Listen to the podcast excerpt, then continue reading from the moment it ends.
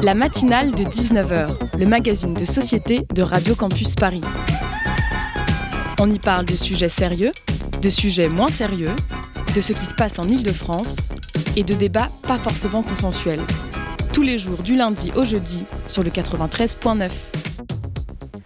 Pour beaucoup, 2020 a été une année de pause. Pause de l'activité économique pour des entreprises, pause de la vie sociale, artistique et même amoureuse pour une quantité incalculable d'individus.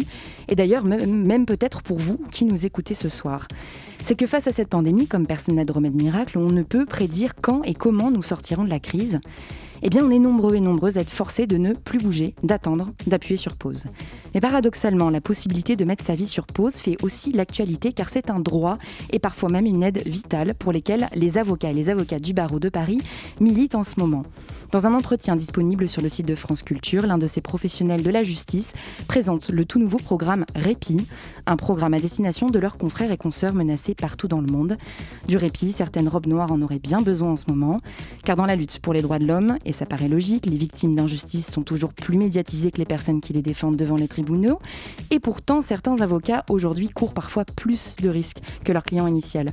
Des risques judiciaires, comme celui d'être accusé de complicité pour avoir choisi de défendre quelqu'un, et des risques physiques lorsque les pressions politiques, la peur et les menaces de représailles intègrent leur quotidien.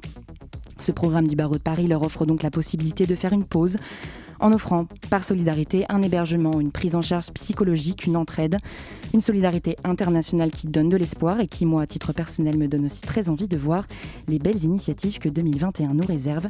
Vous êtes sur le 93.9 FM, bienvenue dans la matinale de 19h.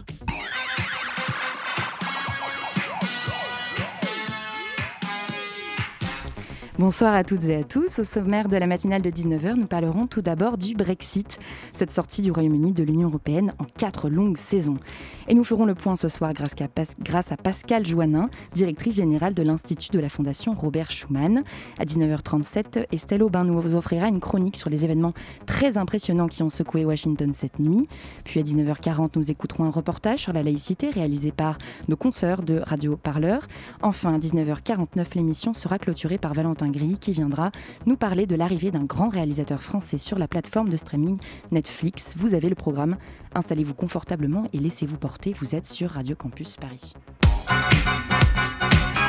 La matinale de 19h, du lundi au jeudi sur Radio Campus Paris. L'accord de libre-échange avec l'Union européenne est désormais adopté par la Chambre des communes. Le Parlement britannique approuve le texte déjà ratifié en début de journée à Bruxelles. Boris Johnson, devant ses députés, s'est voulu lui résolument optimiste sur la relation future avec ses anciens partenaires du continent. Écoutez.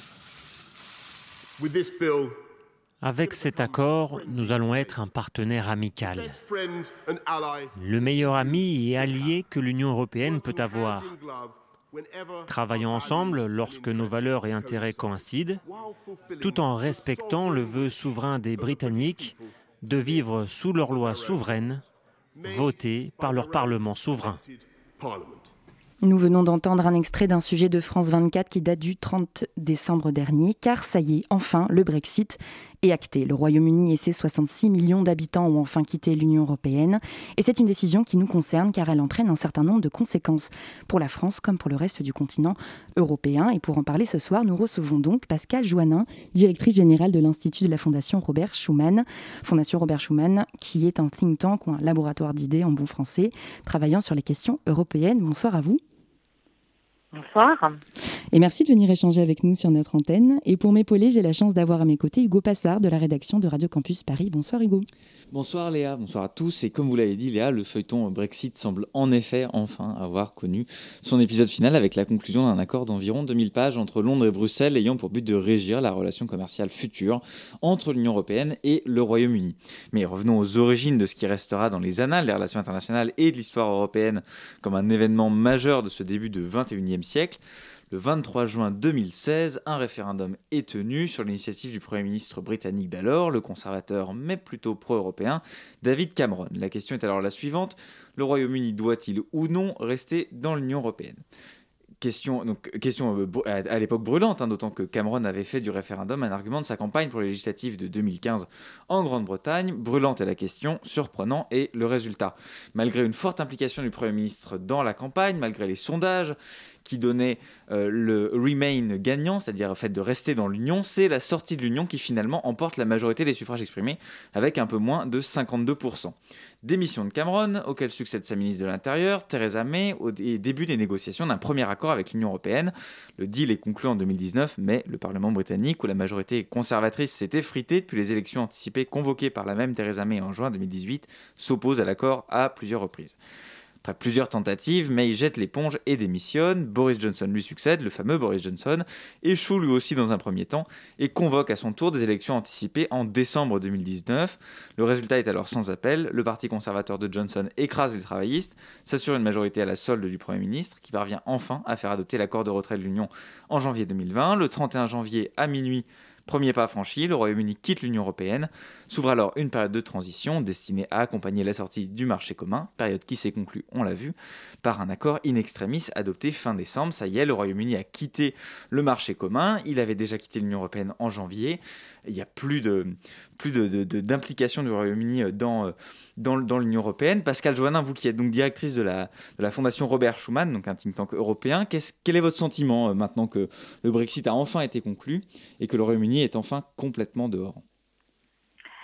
Alors, euh, il n'est pas complètement dehors, mais on y reviendra. On y reviendra, C'est la première fois qu'un État membre euh, quitte l'Union européenne. On a connu dans l'histoire de la construction européenne des élargissements successifs. Hein. Euh, le premier élargissement, c'était en effet la Grande-Bretagne, l'Irlande et le Danemark en 1973, hein, d'une construction qui avait commencé en 1950 à 6. Hein. On est donc passé à 9. Donc le Royaume-Uni n'était pas un État membre fondateur, contrairement à l'Allemagne et à la France.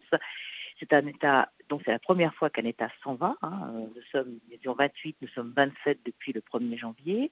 Donc c'est un signal. Mais les Anglais avaient dans l'Union européenne un régime un peu particulier. Ils avaient un peu euh, choisi euh, de ne pas être dans la zone euro, par exemple. Ils ont gardé leurs livres, donc ça pour ça, ça change pas. Ils n'avaient pas voulu rejoindre Schengen, qui comprend aujourd'hui 26 États, dont quatre ne sont pas des États membres de l'Union. Eux n'y étaient pas. Donc en effet, c'était un peu une Europe à la carte qu'ils avaient choisie. Ils n'avaient pas pris toutes les politiques européennes. Et aujourd'hui, donc quitter le marché commun, donc en effet, ils ne sont plus membres, c'est un État tiers. Mais ils ont choisi de rester associés à quelques programmes euh, de recherche notamment. Euh, et donc j'en parlerai euh, tout à l'heure si vous le souhaitez. Alors justement, venons-en euh, au contenu euh, précis de, l'accord. On a beaucoup parlé euh, pendant ces négociations de la pêche, du sujet de la pêche, puisque c'est un sujet qui du coup a occupé vraiment les négociations et qui a été même un point d'achoppement dans ces, dans négociations, au point même de presque les faire échouer. Pourquoi la pêche a, t elle tant fait parler d'elle? Qu'est-ce que, qu'est-ce que ce secteur représente? Est-ce que c'est un vrai poids économique ou bien est-ce qu'on est là plutôt sur une bataille symbolique? C'est un vrai. Alors d'abord, c'est une vraie compétence de l'Union européenne. Il n'y en a pas beaucoup. Hein. Elles sont six en tout. Donc la pêche en fait partie. Donc c'est en effet une politique qui est faite. Et euh, je ne sais pas si vous aviez euh, euh, connaissance, mais chaque année, à la fin de chaque année civile, il y avait ce qu'on appelle un conseil agriculture pêche qui définissait toujours un peu houleux pour définir les taux de capture de poissons qu'on pouvait faire dans les différentes eaux. Alors, il y avait euh, Atlantique, Méditerranée, Baltique, mer du Nord, en fonction, pour éviter que les ressources halieutiques, donc les ressources en poissons, euh, ne soient fortement impactées par, par l'homme. Donc, c'était des décisions qui étaient prises à 28 autour de la table. Donc, c'est une vraie politique européenne. Donc, à partir du moment où ils quittent le marché commun, le marché euh, unique, ils ne sont plus dans cette politique. Donc, ils, sont une île, euh, c'est pas comme si c'était le cas de la République tchèque, euh, qui était partie, il n'y a pas, pas de frontières hein, maritimes.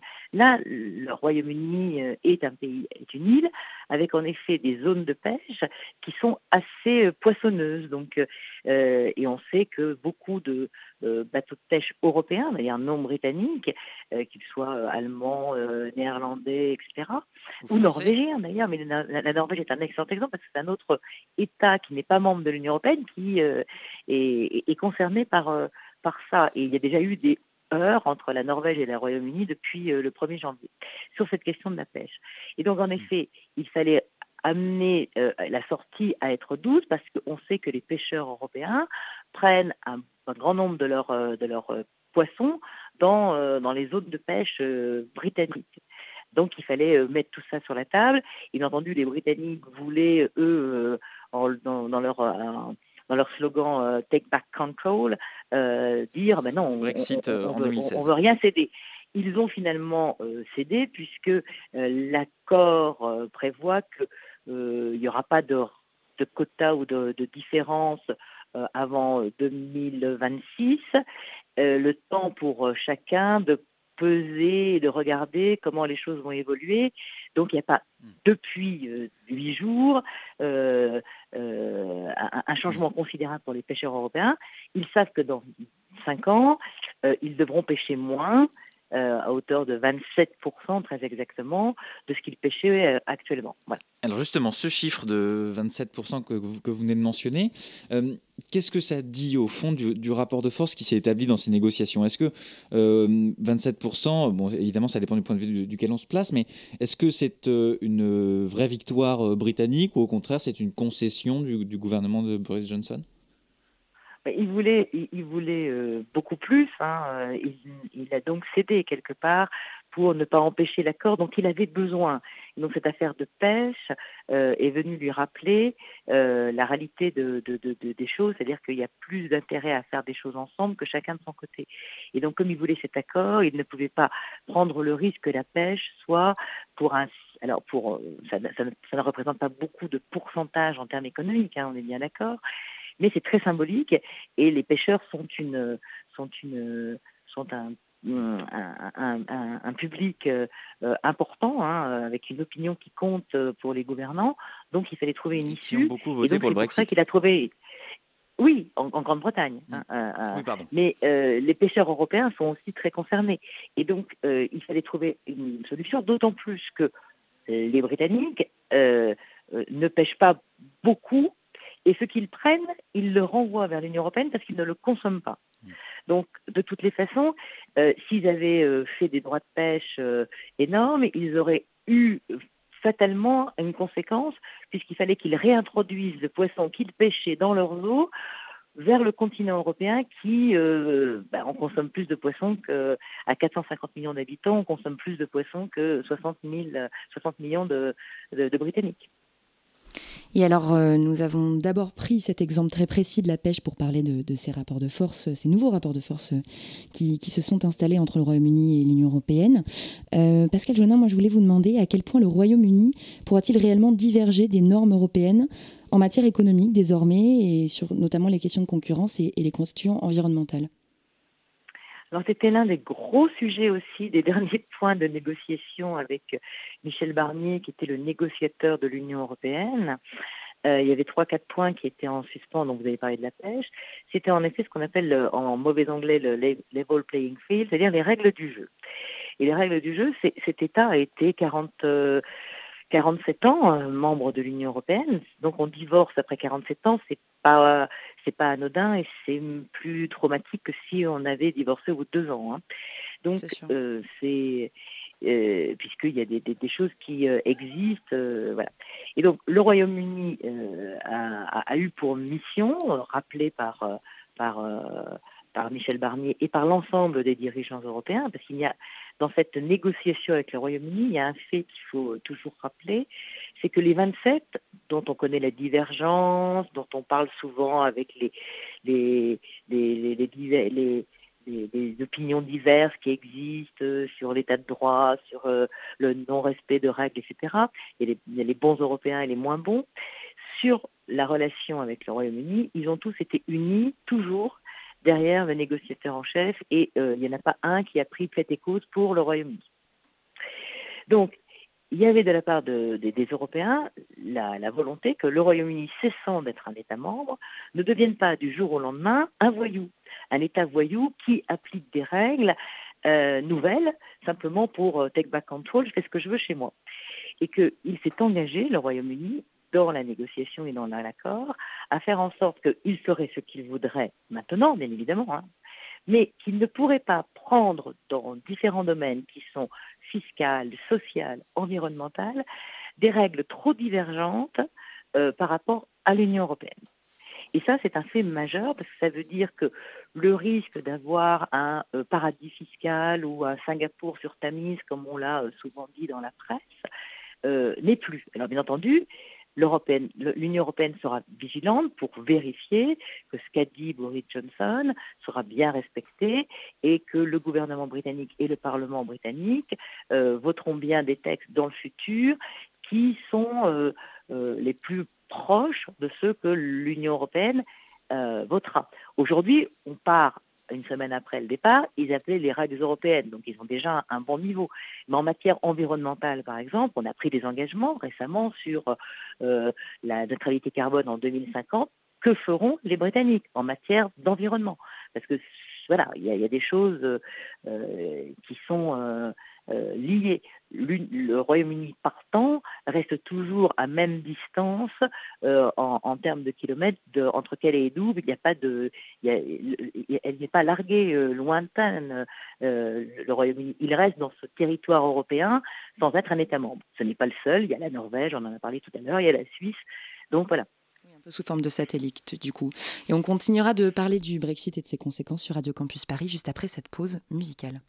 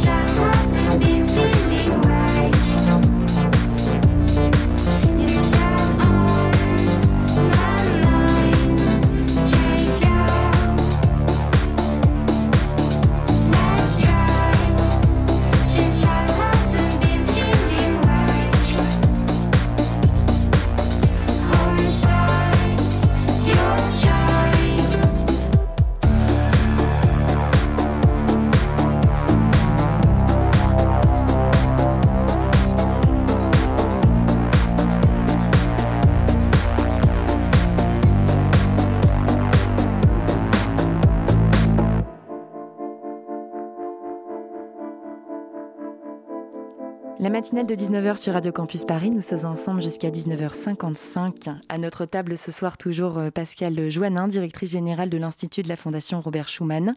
Et on continue de parler avec vous du Brexit, Hugo Passard. Et plus précisément, euh, abordons maintenant l'aspect un peu plus euh, politique de, la question. Tout d'abord, à l'intérieur du, Royaume-Uni, on a beaucoup glosé sur l'épineuse gestion de l'épidémie par Boris Johnson, qui avait quand même semblait perdre un peu de capital politique et qui avait même euh, changé de braquet après avoir lui-même contracté la Covid-19. Euh, comment comment ce, cet accord modifie un peu les rapports de force euh, politiques au, Royaume-Uni? Est-ce que ça a une incidence sur les rapports qu'entretient Johnson et son, avec son opposition travailliste qui, semble-t-il, avait repris un peu des couleurs mais qui est quand même dirigé par un très pro-européen, Keir Starmer? Comment est-ce que ça se joue sur la politique intérieure britannique? Est-ce que ça a un impact? Alors, ça n'a pas euh, pour l'instant euh, l'impact que va avoir le Brexit est peut-être sur l'unité du Royaume. Hein. Nous appelons Union européenne et eux s'appellent Royaume-Uni, puisque c'est le, titre officiel, c'est le Royaume-Uni de Grande-Bretagne et d'Irlande du Nord. Il y a donc quatre, euh, vous savez bien si vous faites du rugby, il y a quatre grandes nations hein, qu'on retrouve régulièrement sur les terrains. il y a le Pays de Galles, il y a l'Écosse, l'Angleterre et l'Irlande du Nord pour euh, la partie euh, euh, qui concerne le Royaume-Uni. quand on regarde la, carte de l'analyse politique de la carte électorale post-23 juin 2016, on s'aperçoit qu'il y a des partis du Royaume qui n'ont pas voté Leave et qui ont, qui ont voté Women. Et c'est le cas notamment de l'Irlande du Nord et de la de l'Écosse. L'Écosse hein. qui euh, alors c'est toutes ces, toutes ces nations ont obtenu euh, de grands pouvoirs. Hein. Il y a un premier ministre en Écosse qu'on connaît, et aussi euh, des équivalents en Irlande du Nord et au Pays de Galles. Donc il y a le risque que certaines entités du royaume, estimant que l'Europe est une, un élément déterminant de leur avenir, posent la question de leur indépendance une nouvelle fois. C'est le cas pour l'Écosse. Alors, ça ne peut pas être fait tout de suite, parce qu'il y a déjà eu un précédent référendum en 2014, je crois, qui n'a pas été conclusif, donc c'est pas en 2024, mais la question peut être posée. L'Irlande du Nord est très aigrie de la façon dont, euh, euh, puisqu'elle est sur une autre île, hein, c'est pas l'île majeure, c'est l'île d'Irlande, hein, et euh, elle est très aigrie aussi, et on pourrait aussi, la question de la réunification de l'Irlande a été posée, c'est aussi pas à court terme, mais ça pourrait en effet amener euh, des questions d'ordre politique intérieur de cette nature, plus sur l'unité du royaume qu'une éventuel, une éventuelle euh, alternance qui de toutes les façons au Royaume-Uni est naturelle entre conservateurs et travaillistes. Et on a, on a parlé, donc vous, venez de le dire, vous venez d'évoquer en fait ces, ces, problèmes qui existaient déjà avant le, avant le, référendum sur le Brexit, euh, notamment pour le cas très particulier de l'Irlande et euh, aussi celui de l'Écosse. Est-ce que, à l'inverse, parce qu'on parle beaucoup de ces, volontés euh, d'indépendance, est-ce que, à l'inverse, on pourrait envisager un renforcement du Royaume-Uni? Est-ce qu'on pourrait envisager peut-être une construction future, en tout cas une volonté de, de faire comme une espèce de mini-Union européenne, euh, en fait, euh, et on pourrait envisager ce, ce, renforcement au sein de, enfin, avec ces quatre euh, entités. Alors, c'est pas impossible hein, que existant tel qu'il existe aujourd'hui, il se maintienne tel tel qu'on le connaît. Hein. mais ça, c'est trop prématuré pour le dire, hein, parce que il va être en effet euh, beaucoup euh, ballotté, ce Royaume-Uni indépendant, puisqu'il faisait partie d'un tout qui, pesait. Hein, dans les entités qui sont aujourd'hui celles qu'on voit sur la scène mondiale, il y a encore les États-Unis, il y a la Chine, et puis il y a l'Union européenne, l'Union européenne qui, en tant qu'Union européenne, est un acteur qui compte parce a ce marché unique parce qu'il y a euh, une puissance économique et commerciale, il n'y a pas la puissance militaire, mais ce, pays tout seul, qui a beau avoir connu un passé glorieux, c'était le plus grand empire euh, au XIXe siècle, n'est plus. L'Inde est indépendante euh, et, les, dominions du, du Commonwealth, c'est pas, fait pas partie du Royaume-Uni intégralement, même si la reine est souvent la chef d'État d'une partie de, de, ces territoires. Donc euh, le rôle du Royaume-Uni au XXIe siècle, tout seul dans son coin, est à définir. Je ne sais pas quelle voie ils choisiront et comment ils s'en ils ils ils en parleront. Déjà, beaucoup de Britanniques pensent que dans une période qui n'est pas non plus à court terme, mais à moyen terme, il n'est pas impossible qu'un jour il refrappe à la porte de l'Union européenne. Alors justement, côté Union européenne, euh, en 2016, on s'est beaucoup posé la question de savoir si la volonté des Britanniques de sortir de l'Union européenne, qui a été une surprise au moment où elle a été, euh, euh, au moment où s'est déroulé le référendum, si cette volonté-là n'allait pas avoir un effet de contagion sur d'autres pays de l'Union européenne qui étaient à l'époque, enfin qui ont connu dans les années qui ont suivi des, montées de, voilà, de partis, disons, europhobes en particulier en, Pologne, en Hongrie, mais aussi en Italie en 2018. Euh, voilà, la question de l'effet d'entraînement se posait à l'époque. Est-ce qu'elle se pose encore aujourd'hui? Est-ce qu'on peut craindre un effet d'entraînement euh, à la suite du Brexit ou au contraire, est-ce que ces quatre années et demie de feuilleton interminable ont, euh, résigné, en tout cas, ou ont, entamé la détermination des, de certains pays à peut-être emprunter la même voie? Écoutez, euh, à court terme, pareil, je ne vois pas qui pourrait euh, en, en, parce que des élections amènent des gouvernements populistes à remettre en cause euh, l'Union européenne. Mais on a vu sur des, sur des élections qui ont porté, par exemple, en Italie, des partis un peu populistes, hein, que ce soit la Lega ou le mouvement Cinque Stelle, dans une version 1 de ce, de ce gouvernement, à dire on va peut-être euh, vous allez voir ce que vous allez voir, on va remettre en cause un certain nombre de choses européennes. Les Italiens n'en ont pas voulu et ils sont revenus là-dessus. Et, d'ailleurs, le, nouveau gouvernement italien comprend toujours le Cinque Stelle qui avait gagné les élections, mais plus la Lega et c'est euh, le Partito Democratico qui est l'allié aujourd'hui du, gouvernement de, ce parti en revenant sur des positions plus extrêmes. Si on se souvient du deuxième tour de l'élection présidentielle française, par exemple, la deuxième candidate, celle qui n'a pas été élue, avait fait tout un grand délire sur l'euro en disant que euh, euh, si elle est gagnée, euh, il n'y aurait plus jamais d'euro, etc. elle a été obligée de revenir sur ce programme et aujourd'hui, vous n'entendez plus parler de, quoi que ce soit sur l'euro dans le programme de cette candidate, puisque les Français n'en veulent pas. Donc, et, quand on regarde en Hongrie euh, ce qui se passe, Orban joue avec toutes les lignes rouge, orange, euh, jaune, orange, sans jamais franchir la ligne rouge jusqu'à présent. mais quand on regarde les sondages qui sont faits dans le cadre de l'eurobaromètre, hein, donc qui sont passés simplement en Hongrie, on s'aperçoit que 85% des Hongrois sont pro-européens. Donc il ne peut pas aller trop loin non plus parce qu'il sait sait que sinon son opinion publique va être contre. Donc, mmh. euh, il n'y a pas aujourd'hui de cas où, en effet, et je l'ai dit tout à l'heure en disant que tous les États étaient unis derrière le négociateur, c'est qu'aucun des États euh, membres, les 27, euh, n'a imaginé suivre le Royaume-Uni dans une sortie de l'Union européenne. Alors pour prendre un point assez spécifique qui a également fait couler beaucoup d'encre euh, au sein de cet accord euh, qui a été négocié fin, fin 2020, euh, la question d'Erasmus et des échanges universitaires. Le Royaume-Uni faisait partie du programme Erasmus et parmi les conséquences de cet accord figure notamment la fin de la participation des universités britanniques à ce programme, programme qui a été créé en 87 et qui permet à des étudiants de partir à l'étranger entre 6 mois et 1 an sans payer les frais de scolarité de l'université d'accueil. Or, on sait qu'au Royaume-Uni, les frais de scolarité euh, dans les établissements d'enseignement supérieur sont sensiblement plus élevés que ceux de leurs homologues euh, européens, ou en tout cas continentaux. Euh, on compte environ en moyenne 10 000 euros par an, et ça peut aller bien plus haut.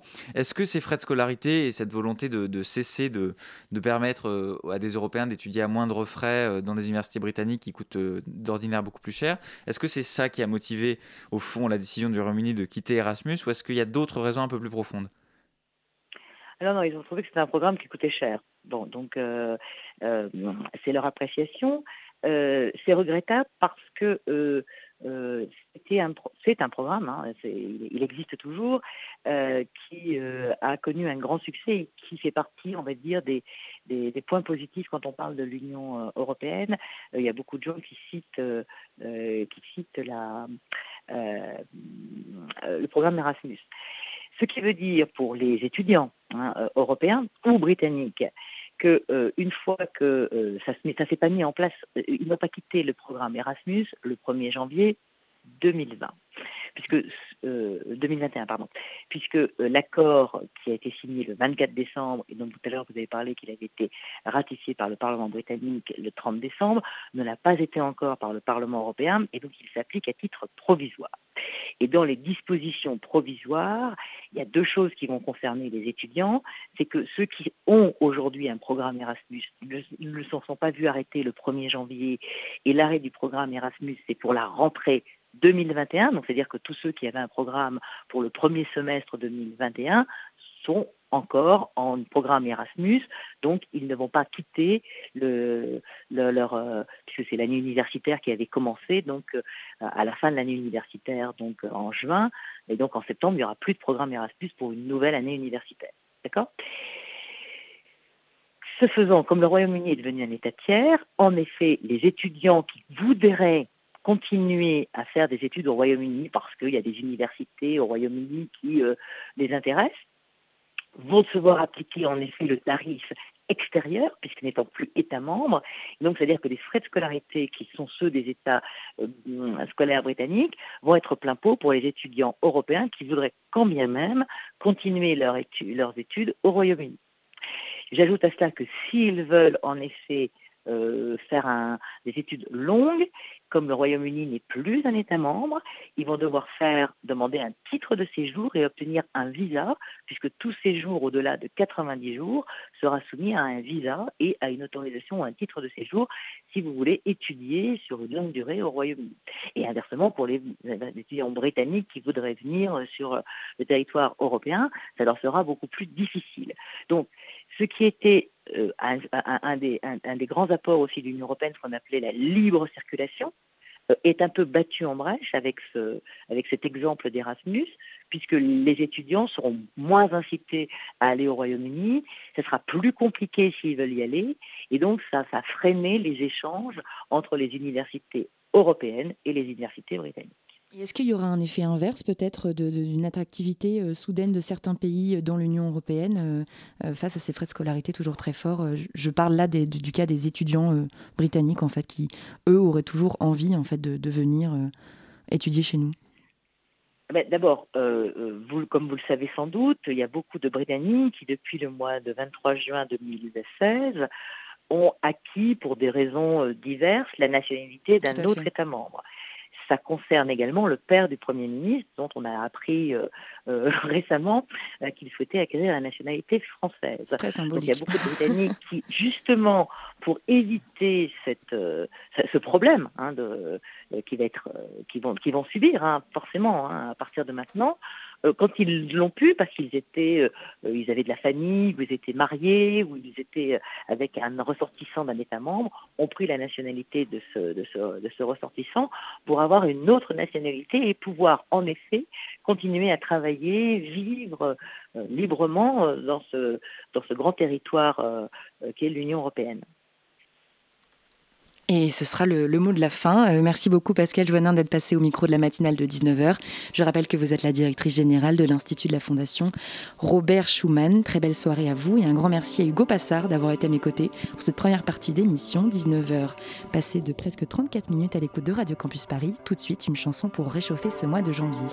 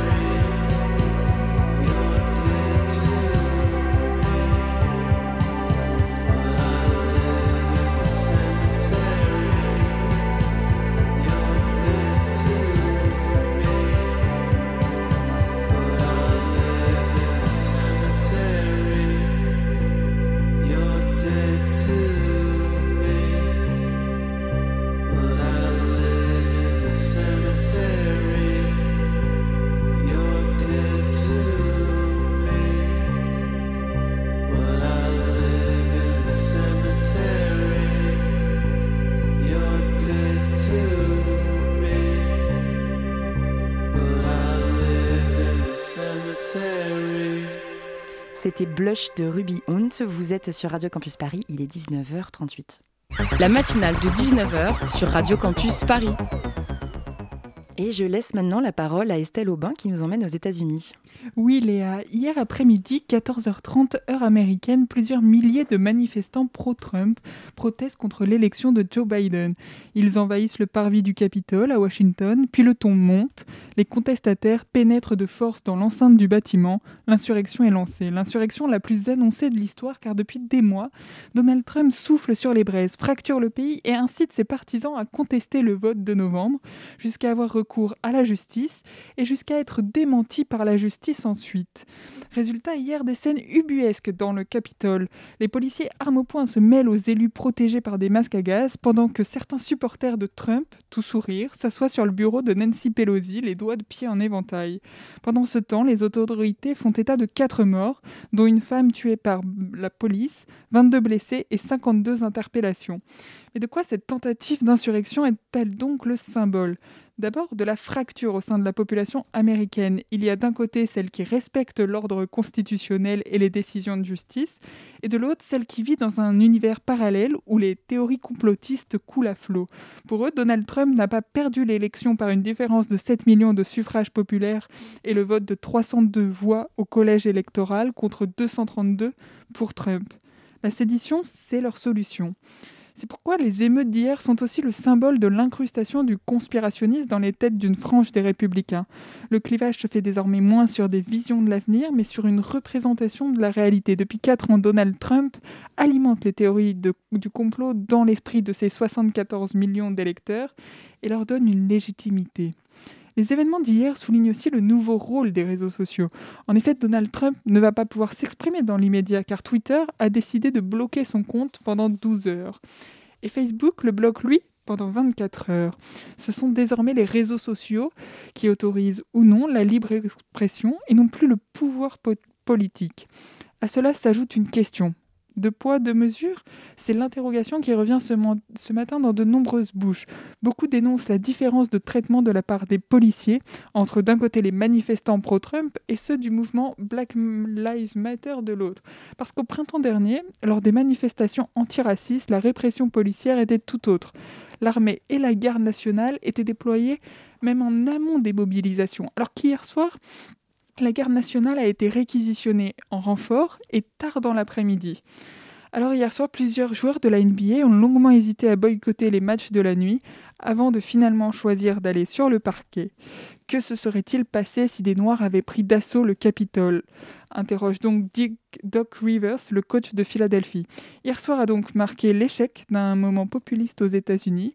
Joe Biden sera bien proclamé président le 20 janvier. Le Sénat et la Chambre des représentants l'ont confirmé hier soir après une journée de chaos. Eh bien, euh, merci Estelle pour cette chronique. Le Zoom, dans la matinale de 19h.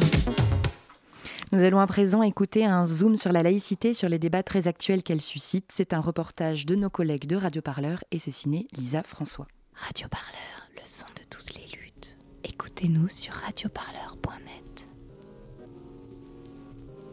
Un débat de jeunes sur la laïcité à Poitiers aura réussi à créer une inspection du gouvernement et des pressions de partout. Comme chaque année, la Fédération des centres sociaux a organisé avec ces jeunes une rencontre nationale. Pendant plusieurs jours, ils ont réfléchi, discuté et débattu sur le thème des religions et de la laïcité. Puis le jeudi 22 octobre, c'est l'heure de la restitution de leur travail. Réflexion sur la loi de 2004 interdisant le port des signes religieux, violences policières, et ce n'était pas au goût de leur inviter la secrétaire d'État chargée de la jeunesse et de l'engagement, Sarah El Haïri. Au final, pas de discussion, une Marseillaise chantée avec peu de cœur, et quelques jours après, c'est l'inspection qui tombe, mandatée donc par la secrétaire. Est-ce une réaction aux propositions des adolescents et adolescentes qui n'ont pas plu? La laïcité est-elle une question trop tendue pour être débattue en France?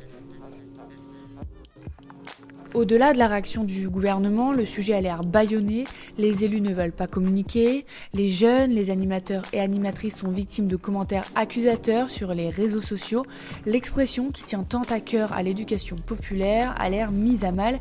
Retour sur les événements avec Tariq Touaria, président de la Fédération des centres sociaux de France Donc pendant cette rencontre, ils ont présenté leurs réflexions et puis leurs propositions sur comment ils vivaient leur religion dans la société française aujourd'hui et plus globalement aussi un certain nombre de discriminations vécues par rapport à la police, notamment. on fait un travail d'éducation populaire, donc les gens partent de ce qu'ils vivent, de ce qu'ils pensent, ils échangent collectivement, on donne des, des, des apports aussi de toutes sortes, qui peuvent être une pièce de théâtre ou, des discussions, des, projections. Et, les jeunes, en l'occurrence, cheminent. Voilà, il s'est passé un temps hyper bien organisé par, par les jeunes. C'est les jeunes eux-mêmes qui présentaient. Et puis, ils ont eu en face une secrétaire d'État qui ne les écoutait pas. Voilà, une incommunicabilité total entre euh, des jeunes qui parlaient du réel, qui avaient pendant deux jours euh, discuté de manière apaisée euh, de sujets compliqués, surtout vu l'actualité. Et ils ont eu en face d'eux une secrétaire d'État crispée sur un, discours un peu incantatoire, un peu désincarné. Il n'y a pas eu le dialogue attendu? Il n'y a pas eu de dialogue attendu. Ils étaient, ils étaient ravis de, de, de rencontrer une jeune secrétaire d'État de, de, de 31 ans et de leur expliquer où ils en étaient de leur, euh, de leur cheminement. Ils étaient prêts à entendre euh, des désaccords euh, et à en discuter. Et c'est pas, c'est pas ça qui s'est passé. Il s'est passé des incantations à les grandes valeurs de la République, à l'appel à la loi de la laïcité, à chanter la Marseillaise, mais pas un dialogue. Quand on est là pour dialoguer et qu'il y a quelqu'un qui demande à chanter la Marseillaise, c'est pas évident qu'elle elle soit reprise en cœur. C'est sûr qu'ils sont partis écœurés. Alors ça apprend des choses. Hein. J'ai discuté avec un certain nombre à l'issue de tout ça et c'est ce que c'est ce que je disais. par ce, ce refus euh, de dialogue, euh, vous avez appris beaucoup de choses aussi. Ils, cheminent, euh, ils ont envie de faire d'autres choses, de pousser ce qui, le travail qu'ils ont fait, et, et on les accompagnera pour ça.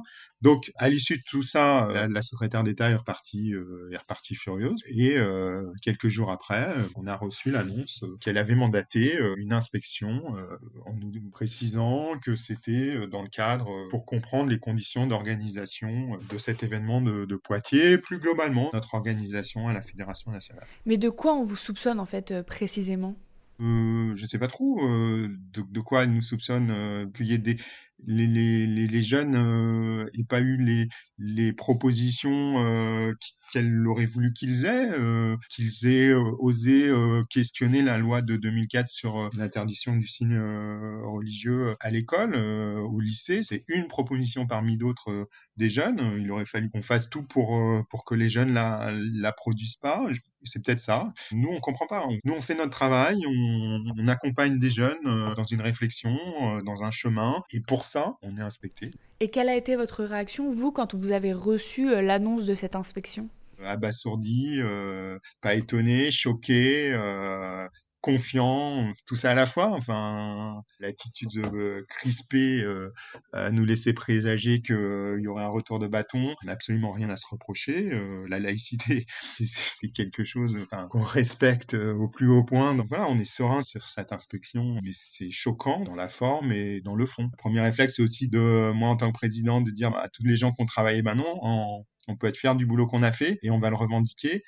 Est-ce que cette situation, elle montre euh, aujourd'hui une crispation euh, autour des sujets de, religion, de laïcité? Ça montre une, une crispation parce qu'on nie pas les, les, difficultés qu'il peut y avoir. Justement, enfin, nous, centres sociaux, on est confrontés à, à, à des frictions sur, euh, sur la laïcité, sur la, la, la, mixité, ou etc. On est dans des territoires où parfois il y a des gens qui voudraient nous empêcher. Nous, dans nos façons de faire, on défend au quotidien cette, cette laïcité c'est pas en crispant les choses qu'on règle les problèmes, c'est au contraire en considérant euh, quiconque comme euh, étant capable de, penser, de réfléchir, de discuter et de se confronter. La République, c'est pas pas le consensus. Euh, le faire bloc, c'est pas euh, tout le monde pense la même chose, c'est pouvoir questionner euh, la loi de 2004 sur euh, le port d'un signe religieux, c'est pouvoir discuter de la nature guerrière de la Marseillaise et, et, discuter de, de tout un tas d'autres d'autres choses.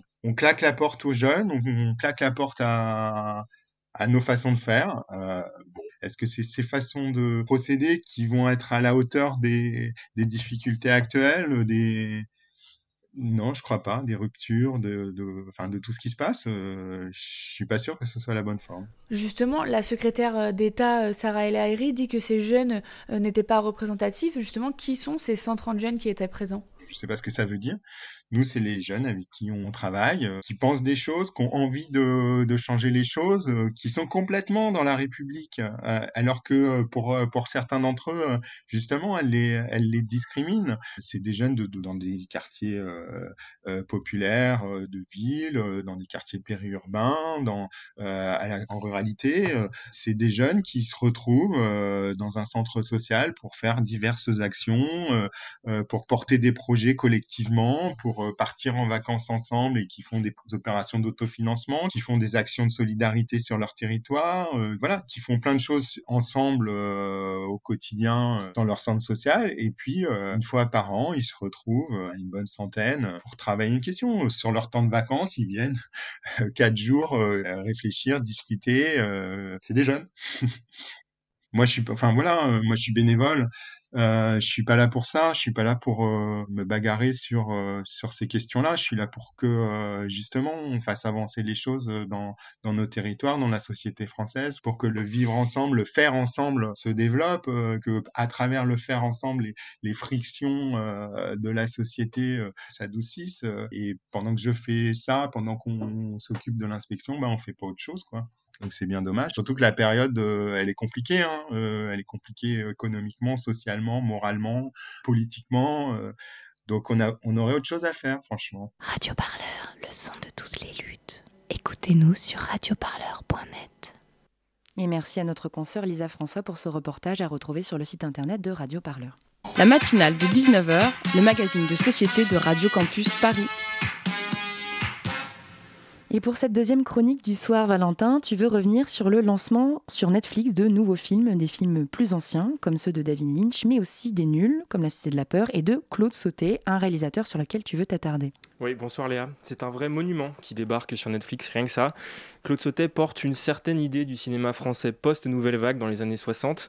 C'est un type qui est lassé de la routine industrielle des grandes productions de l'époque, mais qui n'adhère pas non plus aux méthodes formelles des Truffaut, Godard et j'en passe. On retrouve sur la plateforme ses titres les plus connus, César et Rosalie, Les choses de la vie, Max et les ferrailleurs. C'est un vrai pas de plus hyper marquant pour Netflix vers le cinéma d'auteur, qui plus est un cinéma d'auteur non américain.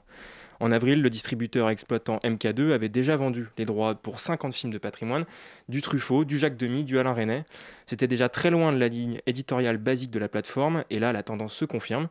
Alors je suis personnellement très heureux de voir arriver tous ces films un peu plus exigeants, un peu plus anciens aussi sur Netflix, parce que ce sont de très bons films, et j'y reviendrai plus précisément pour Claude Sautet. Mais c'est aussi perturbant de se rendre compte que ce leader américain du streaming légal va pouvoir diffuser, sur la base d'un abonnement qui reste finalement vraiment pas cher, quelques euros par mois seulement, des films historiques. Parce qu'ici, tacitement, les rôles ne se distribuent pas comme ça dans le cinéma français. Netflix, c'est le divertissement, le grand spectacle US, les séries addictives, bon, souvent un peu fades, mais ça, c'est juste mon opinion personnelle. Cette stratégie-là, le groupe la garde. Il va investir 15 milliards de dollars cette année en production de séries et de films, souvent calibrés sur les gros succès populaires précédents. Mais Netflix, là, va chasser hors de ses terres en prenant Sautet, Lynch et les autres, en s'attaquant à des films qui sont des portes d'accès vers la cinéphilie, en tout cas une cinéphilie plus légitime, et je mets de gros guillemets évidemment à ce terme. Ce terrain-là, jusqu'ici, c'était plutôt celui de la télé, avec des diffusions en clair ou sur le câble, ou bien des plateformes plus spécialisées. On peut citer la Cinétech, qui regroupe plein de bons films anciens, conseillés par les artistes, les réalisateurs eux-mêmes, pour un abonnement identique en tarif à Netflix. Alors je suis forcément partagé entre le fait d'un côté d'être heureux pour tous les jeunes et les néophytes qui vont tomber sur Mulholland Drive ou les choses de la vie et en être complètement bouleversés, et l'inquiétude de l'autre côté de voir, comme dans plein d'autres secteurs sur le web, que quelques plateformes cannibalisent le marché et menacent en profondeur des acteurs historiques. Mais Valentin, tu voulais quand même nous conseiller quelques films de Claude Sauté rendus disponibles par Netflix. Et oui, parce que malgré ces interrogations, reste que ces films sont de bons films, des films drôles, durs, mélancoliques et surtout beaux, dépouillés des effets parfois poseurs de la nouvelle vague. Claude Sautet ne s'en cachait pas, il n'a pas la patte intello d'un Godard et faisait à ce titre bien plus souvent référence au cinéma américain. Ces films s'en ressentent dans toute la pudeur de leur écriture et de leur mise en scène. Il y en a deux surtout que je vous recommande chaudement. Le premier, c'est Les choses de la vie, j'en ai déjà parlé, film qui réunit Michel Piccoli et Romy Schneider, l'histoire d'un architecte dont le cœur balance entre la vie de famille et sa maîtresse. Un accident de voiture l'emmène au bord de la mort et lui fait revoir par séquence tout le temps qu'il a perdu jusqu'ici. C'est d'une beauté assez cruelle. Les deux acteurs sont absolument sublimes, évidemment. Ils se retrouveront, pour l'anecdote, même un an plus tard, euh, sur Max et les Ferrailleurs, le film suivant de Claude Sautet. Et le deuxième, c'est Vincent, François, Paul et les autres, sorti en 74, donc quelques années plus tard seulement. Michel Piccoli toujours, cette fois avec Serge Reggiani, Yves Montand et le tout jeune Gérard Depardieu, une bande de copains au tournant de leur vie, à la cinquantaine. Ils ne sont pas bien décidés, hein, comme toujours chez, chez Sautet, pardon, sur ce que l'avenir va pouvoir leur réserver. C'est doux, c'est drôle aussi, et puis il y a une scène d'engueulade assez fameuse au milieu du film, vous verrez. Et c'est donc évidemment sur Netflix pour vos longues soirées d'hiver sous couvre-feu, mais aussi, je le répète parce que c'est important de le dire, c'est sur Canal, c'est sur Arte, c'est sur Filmo TV ou sur la Cinétech pour quelques euros seulement. Et merci Valentin pour cette recommandation culturelle. Avant de clôturer cette semaine de rentrée de la matinale, je tenais moi aussi à vous conseiller un événement culturel. Il s'agit du spectacle One Shot qui sera dansé pour la première fois au festival Suresnes Cité Danse devant un public imaginaire, faute de retour du public dans les salles. Alors heureusement pour les spectateurs comme pour les artistes, le show d'ouverture aura quand même lieu. Vous pourrez y assister gratuitement à partir de 17h sur Facebook, et ce même s'il n'avait pas de compte. Et ce spectacle de la compagnie de House Dance, entièrement féminine paradoxale, il est très symbolique car c'est la dernière trace qui nous restera de l'immense chorégraphe Ousmane Sy. Ousmane, qui était plus connu sous le nom de Babson ou Baba dans le milieu du hip-hop, a brutalement arrêté de danser à 42 ans, arraché au plancher de la scène par une crise cardiaque juste après les fêtes de Noël.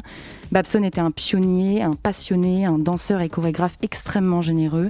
Et partout dans le monde, il a été salué et pleuré pour son travail pour sa détermination et pour tout ce qu'il a apporté à cet art si précieux qu'est la danse.